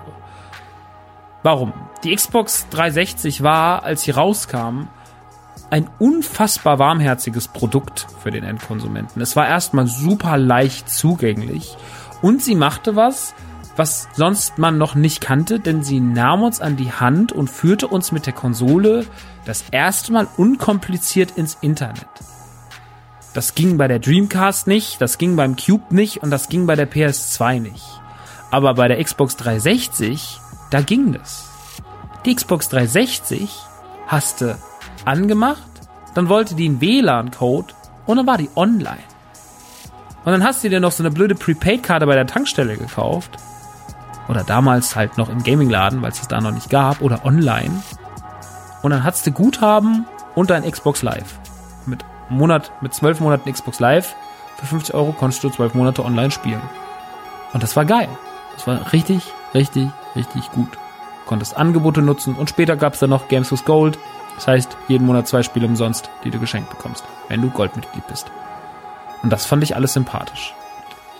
Der Controller, den ich eh liebte, war wieder dabei. Und die Xbox 360 machte noch was anderes. Ein paar Sachen. A, war es die Benutzeroberfläche, die Sachen mit den Avataren, das ganze Personal Personalisieren. Das gab es auch bei der Wii, aber die Wii-Figuren sahen natürlich nicht so liebevoll aus wie die von der Xbox. Die sahen immer ein bisschen globig aus. Die Xbox-Figuren waren irgendwie schöner, filigraner. Man konnte denen dann noch irgendwie mit mit, mit, mit Kohle Klamotten kaufen, man konnte denen was anziehen. Und auf einmal war die Xbox 360 so krass in einem drin man war so krass eins damit und dann eröffnete sich mich, mir noch der, der Super-Clou und etwas, was mein Verhältnis zu Videospielen mein Leben lang verändern sollte. Ab 2005 bis heute. Bis heute davon abhängig. Und dieser kleine Schritt hieß Gamerscore. Denn Gamerscore waren die direkte Belohnung für dich als Gamer, wenn du in einem Spiel etwas gemacht hast. Ob das wirklich einer Belohnung würdig war oder ob das ein, ein, eine Nullleistung war, eigentlich, die da belohnt wurde, ob es wirklich was Heftiges war, wie Spiele Guitar Hero mit Links auf Hardcore durch. Oder ob du halt gesagt hast, spiele in Avatar einfach die ersten fünf Minuten und krieg dann 1000 direkt. Natürlich gab es da Unterschiede das Gaming oder das, das Trophy-System, was die PlayStation sich ausgesagt hat mit den Trophies, ist natürlich ein bisschen dem der Leistung näher. Die Xbox fasst das besser zusammen. Aber auch da, es gibt ja auch Platin-Trophäen für Schrottspiele. Also du kannst ja auch zehn Platin-Trophäen haben, aber die sind halt einfach aus Kackspielen. Und deswegen ist es am Ende des Tages auch egal. Auch dieses, dieser Wert ist am Ende des Tages verfälscht wenn man möchte. Und das hat mich natürlich abhängig davon gemacht, weil ich als Sammler, ihr wisst, ich bin Sammler und da war ein System, damit konnte ich sammeln. Und das war total krass. Und dann über diese Mischung aus diesem, ich kann damit online spielen, weil damals hat mich Online-Gaming noch sehr, sehr interessiert, mit dem Fakt, ich kann geil mir Online-Games auch runterladen. Ich habe ein Gamerscore-System, ich habe eine extrem schöne Grafik. Es war der, die erste Konsole, die ich an einen, an einen, an einen Flatscreen angeschlossen habe, an einen, an einen HD-Ready-Fernseher damals noch. Ähm, und auf einmal sah alles irgendwie besser und toller aus.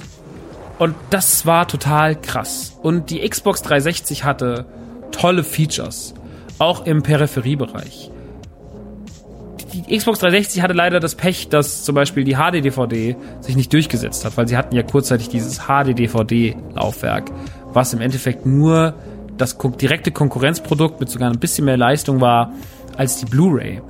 Die Blu-ray hat es dann geschafft und als die HD-DVD an dem Tag, an dem gesagt wurde, jetzt ist das nicht mehr, wurde das Laufwerk und die Filme auf Amazon für so kleines Geld verballert, dass es sich dann schon fast gelohnt hat, das alles aufzukaufen, einfach als Erinnerung und auch wenn man gute Filme für 5 Euro haben wollte, weil die Filme, die auf HD-DVD rauskamen, die waren halt äh, ganz ordentlich. Mhm. Ja, und das war irgendwie eine, eine verrückte, seltsame äh, Zeit. Aber die Xbox 360 hat mich ja mich mit der Xbox, mit der Marke Xbox verschweißt und ähm, hat auch Nintendo, die zu dem Zeitpunkt für mich nicht delivered haben und auch äh, PlayStation, die für mich zu dem Zeitpunkt zwar mit guten Spielen, aber mit einer lieblosen Konsole delivered haben, war die Xbox 360 mit absoluter Anlaufpunkt und mein Nintendo-Ersatz und hat es über viele, viele, viele Jahre gehalten mit sehr, sehr vielen guten Spielen. Viele Spielerlebnisse, die zu den besten in meinem Leben gehören, wie Bioshock, wie Fallout 3, habe ich mit der Xbox 360 erlebt. Ähm, Call of Duty Modern Warfare 1, Modern Warfare 2, Black Ops 1. Also da waren so viel gute Spiele aus dem kommerziellen Bereich, aber aus dem kleinen Indie-Bereich. Dann kamen zum ersten Mal die Indie-Spiele auf ich erinnere mich noch, als ein Freund von mir meinte, du musst dir dieses Limbo runterladen, du musst dir Shadow Complex runterladen. Da passierte so, so viel, aber ich will jetzt auch hier gar nicht so sehr ins Detail gehen, weil ich ähm, die Xbox, auch dein Xbox 360 Podcast wird eines Tages kommen und dann will ich jetzt hier nicht so viel vorweggreifen.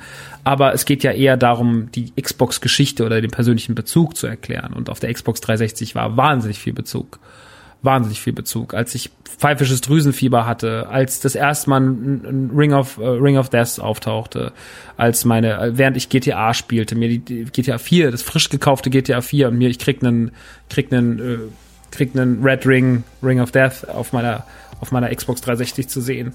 Auch das Problem äh, war krass, wie ich in dieser Zeit, wo ich nur mein auszubildenden Geld hatte, immer wieder Spiele bei Zavi bestellt hatte, weil sie da billiger waren.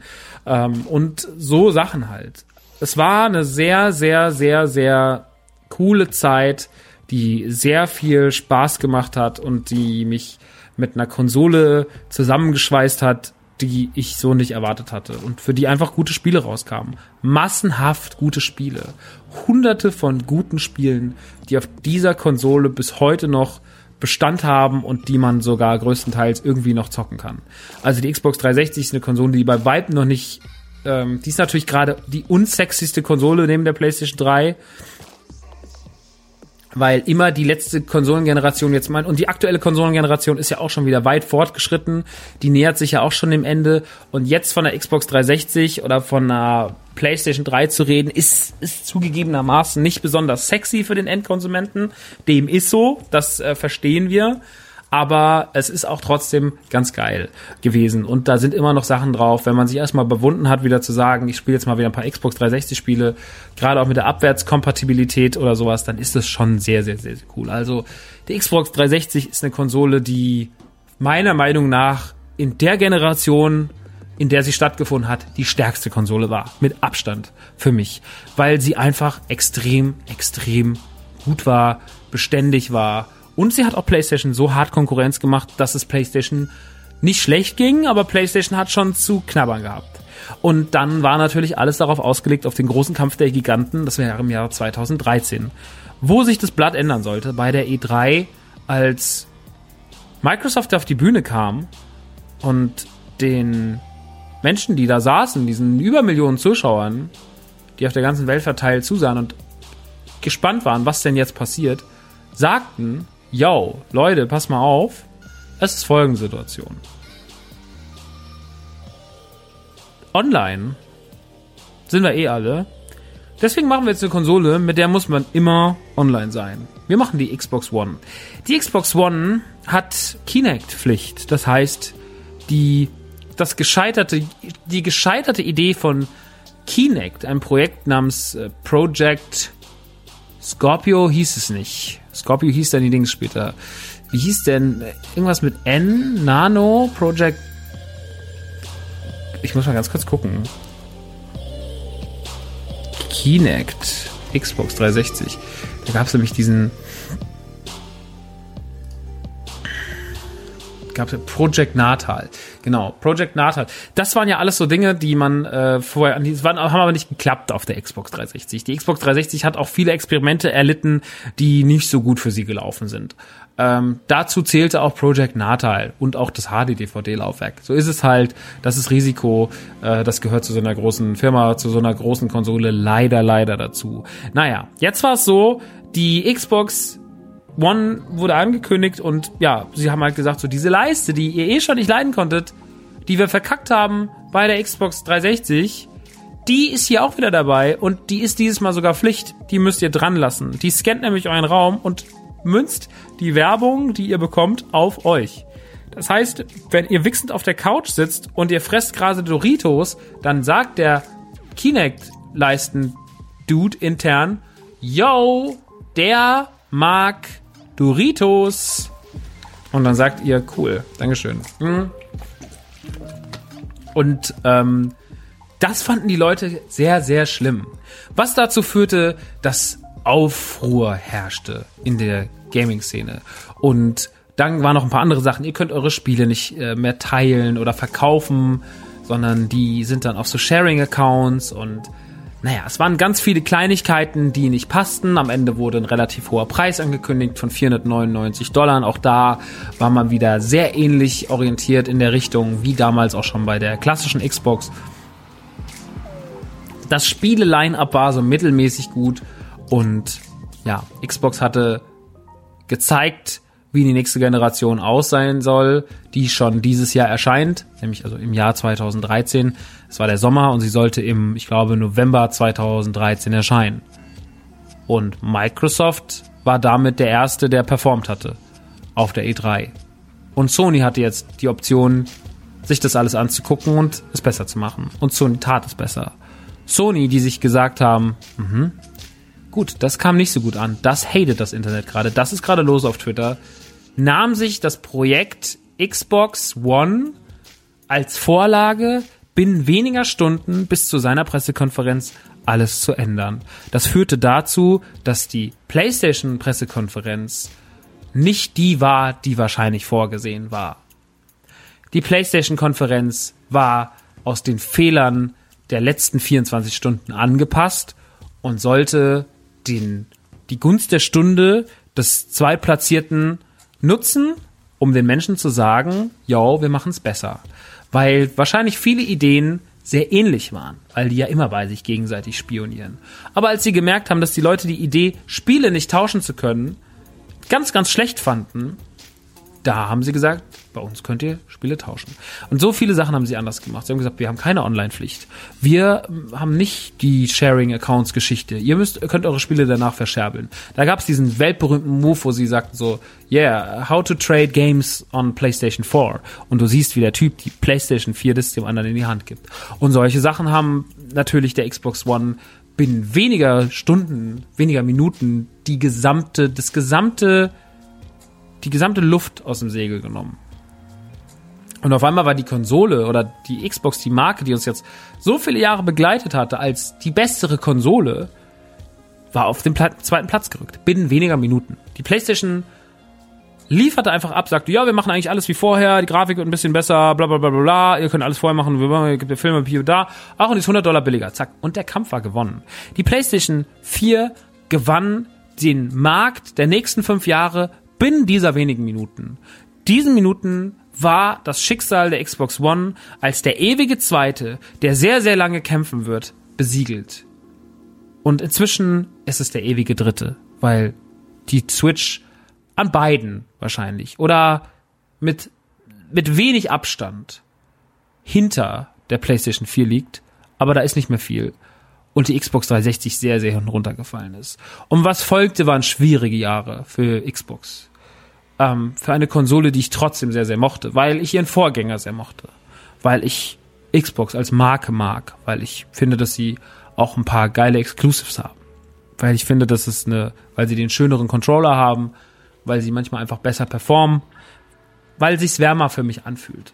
Ist komisch, ist eine Aussage, die eigentlich auch nicht so, also, ne, wenn wir von Wärme sprechen, weil Großkonzern ist ja eh immer so eine Sache, aber wenn wir von Wärme sprechen wollen, wenn wir mal alles irgendwie dazu ausblenden und uns versuchen, das Thema zu verromantisieren, dann hatte ich so ein bisschen das Herz für den Outsider, so wie ich es oft hab. Mir hat die Xbox One irgendwie leid getan. Während sich die Leute die Köpfe einschlugen, eine PlayStation 4 zu bekommen, stand die Xbox One daneben im Regal und war für die Leute größtenteils uninteressant.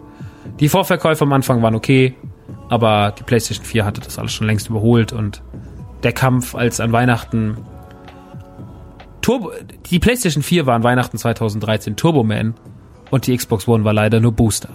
Das muss man so sagen. So war es halt. Das war schade, weil es die Xbox One nicht verdient hatte.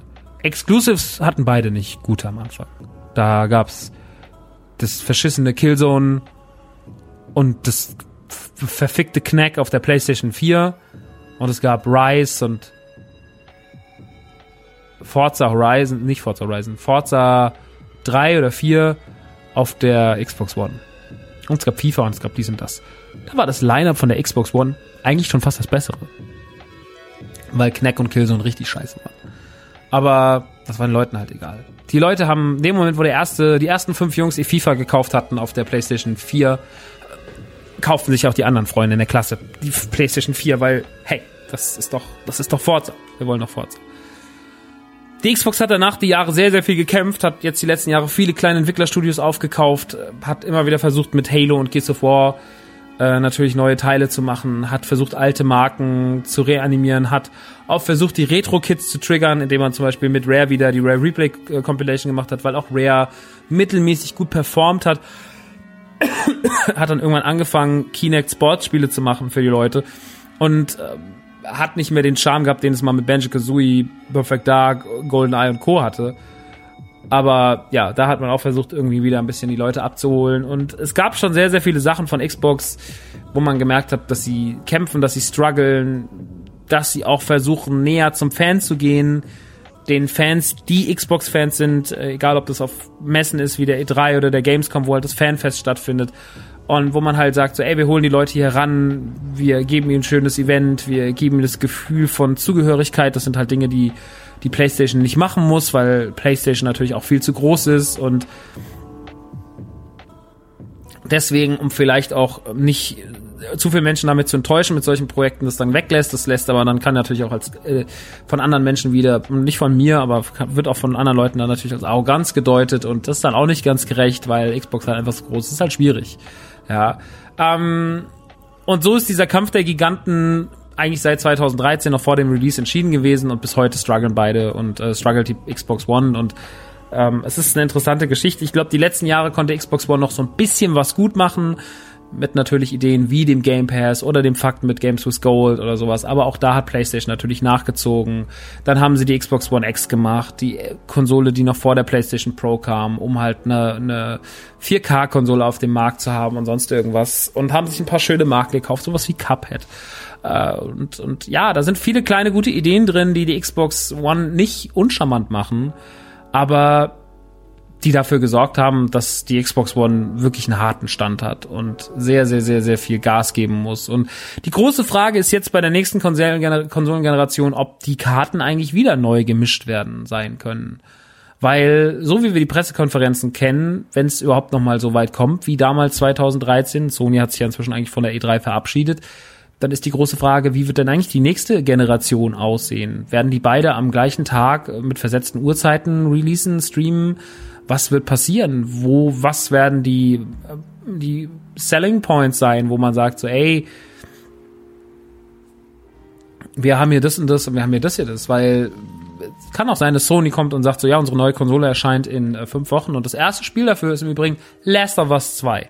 Und dann sind alle so, alles klar, dann ist auch dieser Kampf schon fast wieder gewonnen. Xbox hat einen harten Stand, weil Xbox sich zwar viele Firmen eingekauft hat und Xbox auch ein paar gute Exklusivmarken hat, wie Gears, wie Halo und so weiter und so fort, aber natürlich muss, muss Xbox jetzt den nächsten großen Schritt machen und ich glaube, dass sie dieses, dieses Feld versuchen zu öffnen, auch mit den X, mit den Nintendo-Fans zu sympathisieren, was natürlich ein schlauer Fan ist, äh, Zug, Schachzug ist, dass man halt sagt so, ey, du hast die Möglichkeit mit deiner X, mit, auf der Play, auf der, ähm, Switch-exklusive Xbox-Spiele zu kriegen, die damit auch Switch-exklusiv sind. Zum Beispiel Cuphead oder Minecraft, Spiele, die Microsoft unter seinen Fittichen hat. Das ist natürlich eine krasse Geschichte. Und das ist auch wirklich, das ist schon geil. Ähm, und auch die Nintendo-Fans sich zu schnappen, die gerade sehr, sehr stark sind, die gerade sehr auf den Markt konzentriert sind. Da mehr rein zu, zu preschen, finde ich sehr interessant. Aber trotzdem wird der Struggle hart und ein sehr, sehr realistischer Teil in mir sagt auch, dass dieser Kampf schon fast entschieden ist. Und ich nicht glaube, dass sich die Karten neu mischen können, sondern ich glaube, dass PlayStation seinen Vorsprung jetzt so weit ausgebaut, weil als Xbox 360 und PlayStation 3 konkurriert haben, war die, war die Xbox zwar vorne, aber sie war nicht mit so einem großen Abstand vorne. Und dieser Abstand, die Kluft ist zu groß zwischen PlayStation 4 und PlayStation Xbox One. Und da bin ich gespannt, was da jetzt passiert.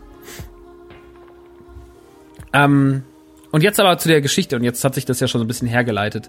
Als ich habe für Xbox X, Xbox One ähm, die Flagge sehr weit hochgehalten, weil ich die Konsole, wie gesagt, so ein bisschen aus Mitleid, äh, aber auch aus dem Gamerscore-System und aus der Gewohnheit heraus sehr gern gespielt habe. Ich war ein sehr, sehr großer Xbox One-Fan, auch trotzdem, habe immer auf der Xbox One äh, eins meiner absoluten Lieblingsspiele letzten Jahres da erschienen, zum Beispiel Sunset Overdrive, ist ein fantastisches Spiel und da sind sehr, sehr viele gute Games und sehr, sehr viele coole Sachen mit passiert und ich mag den Controller und äh, mag auch äh, in gewisser Weise Halo und mag auch Gears of War und natürlich ist das alles ganz cool.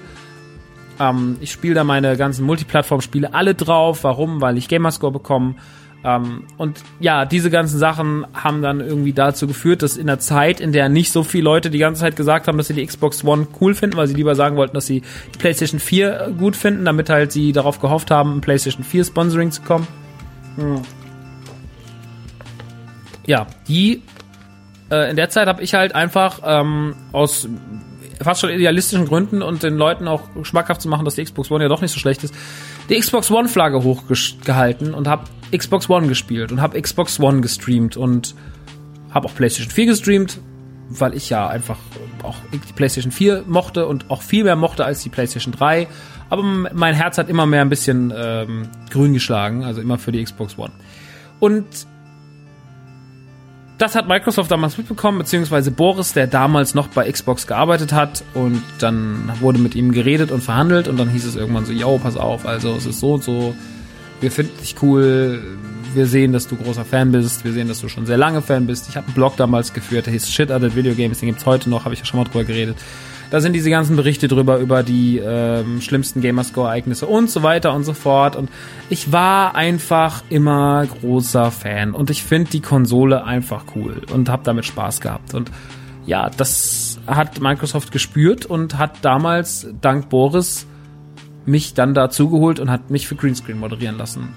Und das Schlimme war für mich, dass danach, als ich, nachdem ich so viele Jahre schon für die Xbox 360 eh immer meine Flagge hochgehalten habe, aber auch für die Xbox One, die zu dem Zeitpunkt ja auch schon wieder zwei Jahre, eineinhalb Jahre auf dem Buckel hatte und auch schon ihre Geschichte zu erzählen hatte und auch ihre Fans und so weiter und so hatte und aber auch ihre Probleme, diese großen Probleme von 2013 und 14 mit der PlayStation 4 und der Xbox One, dass mir da danach unterstellt wurde, ich sei ja nie Xbox-Fan gewesen, äh, ich wäre nie Xbox-Fan gewesen und ich würde das ja alles nur machen für die Kohle und das kam nicht nur von dummen Fans oder Hatern oder was auch immer, sondern es kam auch von Journalisten, die das damals hauptsächlich gesagt haben, ähm, weil sie eh schon Probleme damit hatten, dass ich Rumble Pack gemacht habe und Rumble Pack als Rumble Pack damals mit äh, mit Tim und Jules 2015 im Januar gegründet wurde, gab es Leute, die auch Podcasts gemacht haben, wo ich auch schon vorher zu Gast war, die dann meinten, da nicht gut über mich reden zu müssen in ihren Podcast. Ähm, da gab es auch damals einen super albernen Artikel von Fabian Käufer, den ich eigentlich sehr schätze ähm, und mit dem ich auch inzwischen wieder gut klarkam, aber der damals ähm, sich sehr, sehr dumm darüber ausgelassen hat auf seinem Blog, ähm, dass ja jetzt die Hip-Hopper mit den Baggy-Hosen kommen und den Journalisten versuchen würden, den Rang abzulaufen. So ungefähr war die lose, war der lose Wortlaut dieses Artikels und auch ähm, andere Leute, die eh schon immer so ein bisschen gern in der Twitter-Bubble ihren Hate rausgerotzt haben, ähm, die sich aber auch gleichzeitig Journalisten schimpfen und die dann später sogar bei großen Formaten gelandet sind. Davon sind ganz, ganz viele Leute, die, die haben damals Gift und Galle gekotzt. Ähm, das haben sie natürlich alles getarnt als, ähm, das geht so nicht, das ist kein Journalismus mehr.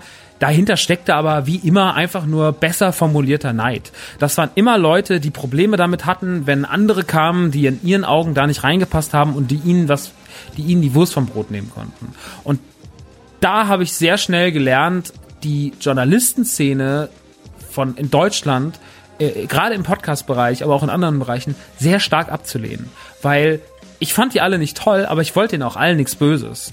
Und irgendwann wird man halt sensibel. Dann wird man halt sensibel, wenn man überall hinkommt und hat das Gefühl, yo, wir werden hier, also wir werden zumindest im Internet von, von, von irgendwelchen komischen Bubbles abgelehnt, weil Nein, Videospieljournalismus, das hat immer was mit Doktorarbeit zu tun. Und jeder, der was anderes sagt, der ist dumm. Ja, der Rockstar, der ist sehr dumm, weil der, der hat ja ähm, der macht ja so Rapmusik und der hat so sexistische Texte wie Zocken größer ficken und bla bla bla. Da wollte keiner de, den, den, den vorhandenen Intellekt in Anführungsstrichen sehen, mit dem die ganze Sache und mit dem richtigen Herz vor allem. Lass uns gar nicht von Schlauheit sprechen, aber lass uns davon reden, dass das Herz das Thema da war. Das wurde alles übersehen. Da wurden die Rosinen gepickt und dann wurde man beschimpft. Und gerade als ich dann den Job bei Xbox bekommen habe, war das teilweise noch verstärkter. Dann haben mich wirklich Leute angeschrieben, Journalisten, mit denen ich vorher gut klarkam, die meine Musik mochten, aber die ein Riesenproblem damit hatten, dass ich jetzt anscheinend auch als, als in Anführungsstrichen Journalist tätig sein möchte. Ich würde mich nie als Journalist bezeichnen, weil das bin ich nicht. Aber ich habe immer gern über Videospiele geredet und auch Gott sei Dank immer mit dem nötigen guten Feedback und der nötigen, nötigen Hörerzahl, weil die Leute halt einfach Lust hatten und auch wussten, dass da die Begeisterung ist für Videospiele, für das Medium Videospiel in meiner eigenen verschrobenen Art. Und das kam damals dann stark äh, zur Geltung. Und das fand ich echt schlimm, dass da so viel, so viel Hate einem entgegenschwappte von Leuten, die man doch mal mochte. Inzwischen ist man da, glaube ich, ist es da nicht mehr so schlimm. Äh, man hat sich da inzwischen mit allem arrangiert. Ich glaube, die meisten sind da heute entspannter, haben auch selber wahrscheinlich über die Jahre dazugelernt. Ich wüsste jetzt auch nicht, ob es noch irgendwo böses Blut gibt. Das gibt's nicht mehr. Ich fand es damals aber trotzdem frustrierend und auch schade, weil ich mich so sehr über meinen Job bei Xbox damals gefreut habe. Und das total geil fand, für die zu moderieren. Es war natürlich so ein bisschen, also Greenscreen war so ein bisschen wie das Burger King Magazin, weil das Burger King Magazin ist ja auch so, yo, es gibt neue Filme, check die mal aus. Es gibt jetzt den neuesten Film mit Paul Rudd. Okay, geh rein in den neuen Film mit Paul Rudd, denn der ist gut. Das ist das, was das Burger King Magazin macht. Wir waren noch, haben noch versucht, noch wertungsfreier zu sein, weil wir haben die Spiele natürlich auch gezockt und auch das äh, Videomaterial selber damals äh, gecaptured und so. Ich habe die Texte eingesprochen, ich habe die selber geschrieben, habe die dann drüber geredet und dann wurde das alles vom Schnittmeister zusammengefasst. Naja, und auf einmal war es dann ein vernünftiges kleines Video mit Zwischenmoderation. Wir haben halt gezeigt, diese Woche erscheint bei Xbox das und das damals zu aufwendiges Format wurde dann irgendwann nach und nach runtergekürzt und irgendwann 2017 hat man mich auch abgesägt. Aber es hat mir sehr, sehr viel Spaß gemacht trotzdem, weil es einfach, es war, ich habe für eine Firma gearbeitet, die mir was wert war und zu der ich eine Geschichte habe, die ich ja jetzt gerade länger erzählt habe. Und die haben mich nach, nach LA geschickt, auf die E3 und haben mir den Wunsch in meinem Leben erfüllt, weil ich wollte immer nach Amerika, ich wollte immer nach LA, ich wollte einmal auf die E3 und ich war da zweimal. Und das war alles toll. Das, das traurige Schade ist dann, dass mit dem Gehen von Boris ich meinen Job bei Xbox damals äh, sehr unglimpflich verloren habe im Herbst 2017, ungefähr zu Zeiten des Cuphead-Releases, weil man sich einfach irgendwann nicht mehr bei mir gemeldet hat. Also ich habe immer halt jede Woche haben wir ein Briefing gehabt per E-Mail und irgendwann kam keins mehr. Und das ist mir damals gar nicht aufgefallen im ersten Moment, äh, sondern sie haben gesagt, yo, äh, weil manchmal gab es halt diese Zeit, haben sie gesagt, so, ja, diese Woche ist nichts, wir machen nächste Woche wieder. Und ich hatte eh eine Festgage, mir war es scheißegal. Also ich war so, okay, ich krieg jetzt so und so viel Geld im Monat und äh, ob ich dafür drei Takes nehme, aufnehme oder nur einen, ist mir, um ehrlich zu sein, scheißegal. Ich stelle am Ende des Monats meine Rechnung und alles ist gut. Jetzt war es da aber so, dass sich auf einmal keiner mehr gemeldet hat. Nach drei Wochen war ich dann schon so, hm, jetzt ist ja gar nichts hier. Und dann habe ich nachgehakt und dann kam irgendwann so, ach so, ja, hm, haben wir dir leider gar nicht gesagt, wir brauchen dich nicht mehr. Aber danke für die gute Zeit, tschüss. Und das fand ich leider damals unschön, weil hm, ich, ich habe nie das auf die Firma übertragen, aber auf die paar Gesichter, die dahinter sind. Und dazu zählt nicht Maxi, weil Maxi ist eine gute. Maxi, auf Maxi halte ich große Stücke. Tatsächlich. Das ist eine, eine sehr fleißige, gute Frau, die sehr, sehr viel Herz mitbringt und das nötige Herz mitbringt, um der Xbox-Community auch zu zeigen, dass das Herz da ist. Und ja, das war dann tatsächlich mein böses Blut. Aber ich muss jetzt auch nach zwei Jahren Abstand sagen, auch dass auch das nicht meine Liebe zu Xbox getrübt hat. Ich bin damit cool. Ich halte die Konsole immer noch nach oben. Ich mag die immer noch sehr, sehr gern. Ähm ich freue mich auf die nächste Generation. Ich freue mich auf die kommenden Spiele. Muss aber sagen, dass inzwischen natürlich auch die Switch sehr viel gemacht hat in den letzten zwei Jahren mit einem, mit uns Zockern, weil man einfach weiß, ey, da ist noch eine andere Konsole. Zudem finde ich auch immer wieder zu alten Konsolen immer mehr zurück. Mir macht es gerade sehr, sehr viel Spaß, auch viel N64 wieder zu spielen und sowas. Also da ist auch immer noch super viel Fun und naja, keine Ahnung. Ich muss ehrlich sagen, ähm, dass das meiner Liebe nicht wehgetan hat oder wenn es meiner Liebe, wenn meiner Liebe was wehgetan hat, was die Xbox betrifft die letzten Jahre, dann war das die Konsole selber und dann war das nicht, was die Konsole gemacht hat und nicht, was die Firma gemacht hat. Aber ich habe mich damals sehr, sehr, sehr gefreut, für die zu arbeiten und ich war auch traurig, als ich es nicht mehr getan habe. Das wollte ich nur sagen. Aber es ist schön für die Vita. Ich habe über zweieinhalb Jahre für Xbox moderiert und das war äh, eine gute Zeit, auch wenn sie ähm, jetzt vorbei ist schon länger vorbei ist, schon fast zwei Jahre vorbei ist. Aber weil die Frage damals so oft kam und warum ich das gemacht habe und ob ich immer noch heute für Xbox arbeite und so weiter und so fort, war mir das, äh, fand ich das interessant, das zu erklären, auch für mich das nochmal irgendwie in einem Podcast zusammenzufassen. Ich habe nicht in anderen Formaten die Möglichkeit dazu. Mancave ist dafür perfekt. Bei Rumblepack hätte es keinen Platz damals gezwungen, äh, gefunden. Was soll ich den anderen beiden Jungs da ewig lang erzählen, wie das alles war? Äh, bei Autokino findet es keinen Platz und bei Radio Nukular gilt die gleiche Regel wie gerade bei Rumblepack erwähnt. Deswegen ist es hier der richtige Rahmen gewesen und ja, ich hoffe, ich konnte euch so ein bisschen einen Einblick gewähren, warum das damals passiert ist, wie es passiert ist, wie es zu Ende ging und ja, so viel zum Thema Xbox. Wie gesagt, was die Zukunft bringt, was Xbox, die nächste Generation der Xbox betrifft und auch die PlayStation 5. Das werden wir sehen. Ich habe noch überhaupt keine Einschätzung dazu. Ich vermute, dass PlayStation 5 wieder mit weitem, weitem Abstand vorauseilen wird. Ich glaube aber auch, dass Xbox viele Sachen ändern wird, dass gewisse Moves kommen werden und ich bin gespannt, weil da sitzen ja auch keine Dummköpfe dahinter. Aber das Thema Xbox One und PlayStation 4 ist eh durch und das ist schon sehr lange, sehr, sehr lange gewonnen für die PlayStation 4. Wahrscheinlich spätestens mit dem Release-Tag der PlayStation 4 war dieser Kampf gewonnen. Naja, jetzt ist es so. Meine Lieben, das war's mit Man Cave für diese Woche. Äh, ich würde jetzt an dieser Stelle einfach mal ein Häkelchen dran machen und dann in zwei Wochen mich wieder melden. Dann hoffentlich wieder mit Reviews. Leider mit keinem Bericht von der Man Cave, äh, von der Man Cave, von der Gamescom aus den genannten Gründen. Aber wir sehen uns im Stream. Ich werde auch nächste Woche streamen. Nächste Woche erscheinen tolle Spiele, wie gesagt, Man of Medan erscheint, Blair Witch erscheint. Ich habe mega, mega Bock drauf. Äh, wir werden auf jeden Fall über das Control erscheint, das neue Spiel von Remedy. Also ich hab, bin wirklich gespannt ähm, die nächsten Tage kommt cooles Zeug raus und darüber werden wir dann auch vermutlich noch nicht in der nächsten Ausgabe sprechen, aber spätestens in der übernächsten Ausgabe. Äh, ich verabschiede mich von euch und wünsche euch noch einen ganz, ganz tollen Tag. Das war Mancave für diese Woche. Bringt mir was Schönes von der Gamescom mit. Grüßt nett äh, Jules und Tim, wenn ihr sie seht. Grüßt lieb Christian Gürnt, wenn ihr ihn seht. Und ähm, allen anderen boxt er einfach in die Fresse. Okay? Super, das war Mancave. Bis bald. Ciao.